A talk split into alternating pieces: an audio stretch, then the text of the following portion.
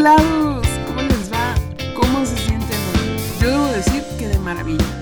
Feliz de poder tenerlos con nosotros una vez más en un nuevo episodio que Dios nos permite.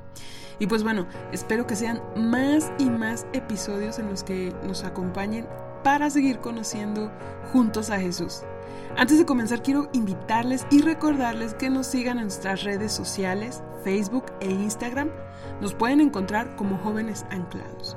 Y bueno, para comenzar este episodio chico, quiero eh, contarles una anécdota. Bueno, esto empieza así. Una vez fui con una amiga a un restaurante japonés y pues ya había ido a ese restaurante y había probado eh, ese tipo de comida y algunos platillos, pero ese día queríamos probar algo nuevo. No crean, sí lo dudé, pero total, al final ambas elegimos un tal okonomiyaki, así se llama el platillo. Y pues todas emocionadas, esperamos el platillo, pero ¿qué creen? La emoción no duró mucho. Cuando los platillos llegaron, ni siquiera el olor era agradable. Aún no lo ponían sobre la mesa y ya no aguantaba el olor. Y esto se debía a que encima del platillo tenía una especie como de pescado seco. Era muy poco, pero era el olor muy fuerte. Entonces dijimos, bueno, ok, lo elegimos, lo comeremos. Al fin puede ser solo el olor. Pero, ¿qué creen? Eso estaba lejos de mejorar. Para no hacerles el cuento largo, lo intenté. Lo traté. Traté de comerlo, pero pues no se pudo. Yo elegí probar algo nuevo y ¿cuál fue la consecuencia? Pues el platillo no era barato. No me lo pude comer. Casi me hace correr al baño. Me quedé con hambre. Tuve que comprar dos limonadas para quitarme mal sabor. Nuestra elección no fue la mejor y tuvimos que experimentar las consecuencias. Al final fue nuestra lección. En nuestra vida diaria tenemos que tomar decisiones constantemente. Desde qué elegirás en el menú, cuál será tu outfit del día, si usas tenis o tacones, em, cuando compras tu elote, si lo quieres con crema o mayonesa. Recordemos que cada elección tendrá un resultado diferente y cada elección tiene consecuencias buenas o malas. Pero bueno, Chicos, quiero que me acompañen por favor al pasaje de hoy en su Biblia. Eh, será en el libro de Lucas, capítulo 22, versículos del 1 al 6. Yo voy a estar leyendo la nueva traducción viviente. ¿Me acompañan? Se acercaba el festival de los panes sin levadura, también llamado Pascua. Los principales sacerdotes y los maestros de la ley religiosa tramaban de qué manera matar a Jesús, pero tenían miedo de la reacción de la gente. Entonces Satanás entró en Judas Iscariote, uno de los doce discípulos, quien fue a ver a los principales sacerdotes y a los capitanes de la guardia del templo para hablar con ellos sobre la mejor manera de traicionar a Jesús. Ellos quedaron complacidos y prometieron darle dinero. Judas aceptó y comenzó a buscar una oportunidad para traicionar a Jesús, de modo que ellos pudieran arrestarlo cuando las multitudes no estuvieran rodeándolo. El pasaje de hoy habla de una traición, pero también habla sobre una decisión. ¿Por qué una decisión? Bueno, primero entremos en contexto. Aquí tenemos a Judas, el cual fue escogido, incluido, amado y acompañado por Jesús. Judas conoció a Jesús de cerca, vivió sus milagros y maravillas, fue llamado discípulo y apóstol de Jesús. Y me atreveré a decir que muy probablemente más de una vez habrá dicho amar a Jesús. Pero su corazón no estaba con Jesús. Él caminaba con Jesús, sí, pero tal vez su motivación o intención no era correcta. Él no mostraba un cambio en su vida, en su carácter. Y podemos ver esto en la Biblia. Judas era un hombre deshonesto, codicioso e hipócrita. Sí, suena fuerte, pero eso lo era. Y lo vemos en el capítulo 12 de Juan, cuando María derramó perfume en los pies de Jesús. ¿Recuerdan esa historia? Si vemos los versículos del 5 al 6 dice, ese perfume valía el salario de un año. Hubiera sido mejor venderlo para dar el dinero a los pobres. No es que Judas le importara a los pobres, en verdad era un ladrón y como estaba a cargo del dinero de los discípulos, a, a menudo robaba una parte para él. En Mateo 26:14 también se puede ver reflejada su codicia cuando dice, ¿qué me queréis dar y yo os lo entregaré? Tristemente, Y en la actualidad, chicos, podemos ver a creyentes y seguidores de Cristo que no reflejan eso en su vivir ni en su carácter, que aparentan una vida de santidad, se congregan, sirven, etc. Pero tal vez su motivación tampoco es la correcta. Ya nos contaba algo así Liz en capítulos anteriores sobre aquellos que usan disfraz. Y nosotros no estamos exentos. Como seres imperfectos podemos caer en una, en una conducta parecida o igual. Eso no solo es hipocresía, también es traición. Pero después de analizar el contexto, ¿por qué este pasaje habla sobre una decisión? En este versículo, perdón, en este pasaje, en el versículo 6, podemos ver que Judas aceptó y comenzó a buscar una oportunidad para traicionar a Jesús. Él decidió entregar a Cristo.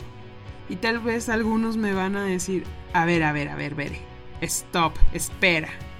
Pero si en el versículo 3 dice que Satanás entró en él, ¿acaso tenía opción?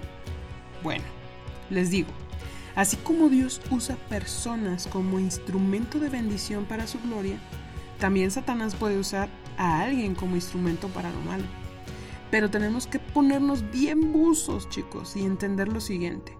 Y es que el enemigo no podría haber entrado en el corazón de Judas si él no hubiera abierto la puerta. Incluso nuestro Señor no entra en el corazón de un hombre sin que se le abra la puerta. Esto lo vemos en Apocalipsis 3:20, que dice, mira, yo estoy a la puerta y llamo. Si oyes mi voz y abres la puerta, yo, yo entraré y cenaremos juntos como amigos. Y no porque no pueda hacerlo, sino porque Él nos creó para ser seres con libre albedrío, o sea, libres de elegir y decidir. De nosotros depende qué o a quién dejamos entrar a nuestro corazón. La decisión es nuestra. Sí, sí, es verdad, el enemigo es experto en artimañas para llevarnos al pecado y tentarnos. Sí, incluso vemos en Juan 13:2 que él ya había puesto en el corazón de Judas entregar a Cristo. Pero también es cierto que nosotros podemos resistir al diablo. La palabra de Dios dice en 1 Pedro 5:8, estén alerta, cuídense de su gran enemigo el diablo, porque anda al acecho como un león rugiente buscando a quien devorar. Entonces, tenemos que estar alerta, ¿ok? Y bueno, Judas pudo haberse arrepentido de ser un ladrón y decidir no entregar a Cristo. Pudo resistir al diablo, pero no lo hizo. Su decisión fue otra. Su codicia fue más fuerte. Y es que su corazón no estaba con Jesús, estaba en el dinero. Pero ahí no termina la historia. Judas se enfrentó a otra decisión. Y es que una vez que traicionó a Jesús, pudo decidir arrepentirse, porque él sabía que había pecado. En Mateo 27:4 dijo, yo he pecado contra sangre inocente. Él no dijo, ay, el diablo me hizo pecar contra sangre inocente, no. Él dijo, yo he pecado. ¿Y cuál fue su decisión? Él pudo elegir pedir perdón, ir a la cruz y pedir perdón, pero su decisión fue terrible y se ahorcó. Qué triste chicos, triste elección, triste final. Como jóvenes nos enfrentamos a muchas decisiones. Tal vez algunos de ustedes ya las han tomado. Por ponerles algunos ejemplos, cuando te dicen, oye, ¿quieres una cerveza? Solo será una, no pasa nada y además es en mi casa, nadie te va a ver. O, oye, vamos, solo prueba esto, te vas a sentir muy bien. O, ¿qué tal? Oye, vamos a la fiesta, sí, habrá drogas y otras cosas, pero al fin tú no harás nada malo, ¿o sí? ¿O qué tal está? ¿Y si le doy el sí a este chico que me gusta? Sí, bueno, a veces me lastima, pero me quiere. Sé que no es la voluntad de Dios, pero hay decisiones que vamos a enfrentar en nuestra vida diariamente. Unas más sencillas que otras. Desde elegir los toppings de tu helado o el outfit del día que pueden terminar con un mal sabor de boca, como me pasó a mí con el okonomiyaki, o una mala selfie, hasta otras decisiones que determinen si habrá maldición o bendición, o con vida o muerte.